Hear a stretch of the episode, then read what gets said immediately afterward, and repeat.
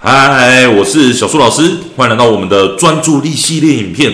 今天跟你分享的主题是：想解决学习问题并提升注意力吗？帮助孩子只需要六步骤。上节课呢，我们讲到了要解决孩子的学习问题，还有提升注意力，我们需要先了解孩子的大脑运作模式。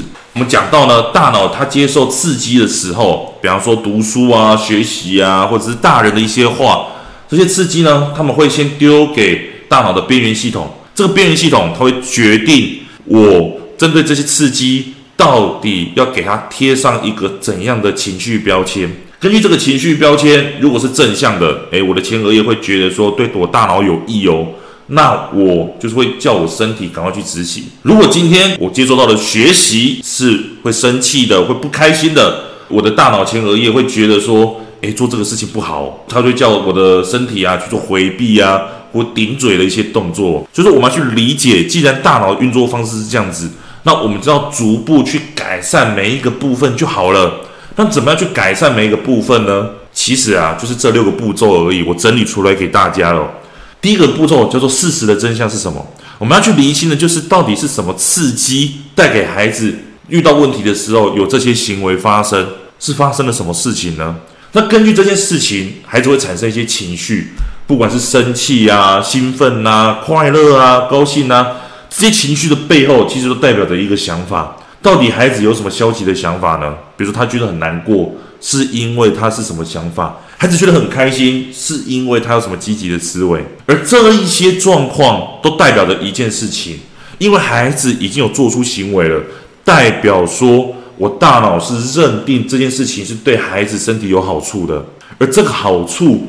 就可以让我们来聚焦在孩子有做好的部分，给予孩子夸奖啊、赞美啊，去让孩子在一开始的时候会接受到，诶，其实我的初心是好的，我被大人所看见哦。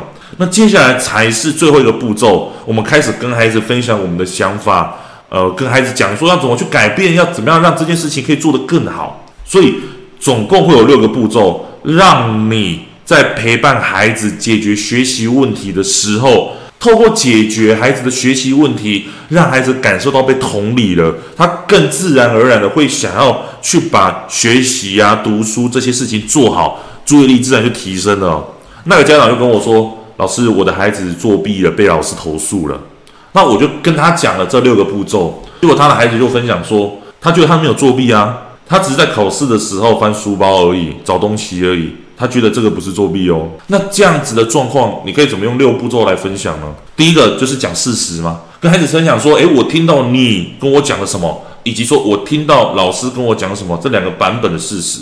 那你可以透过刚刚的分享，会找到说，诶，孩子做这件事情，他的初衷，这件事情带给他什么好处？他的初心就只是想找东西啊。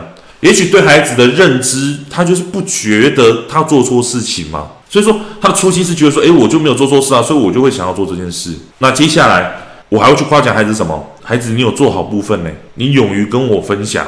基本上，孩子只要愿意跟我讲，或者他有表达出来，我都会跟孩子说，我觉得你表现很好的部分，就是你勇于跟我分享。让孩子在一开始的时候，他不会感受到被排斥。接下来，我才会跟孩子讨论说，可是你确实这个动作有影响到别人啊，影响到别人是我们大人的底线。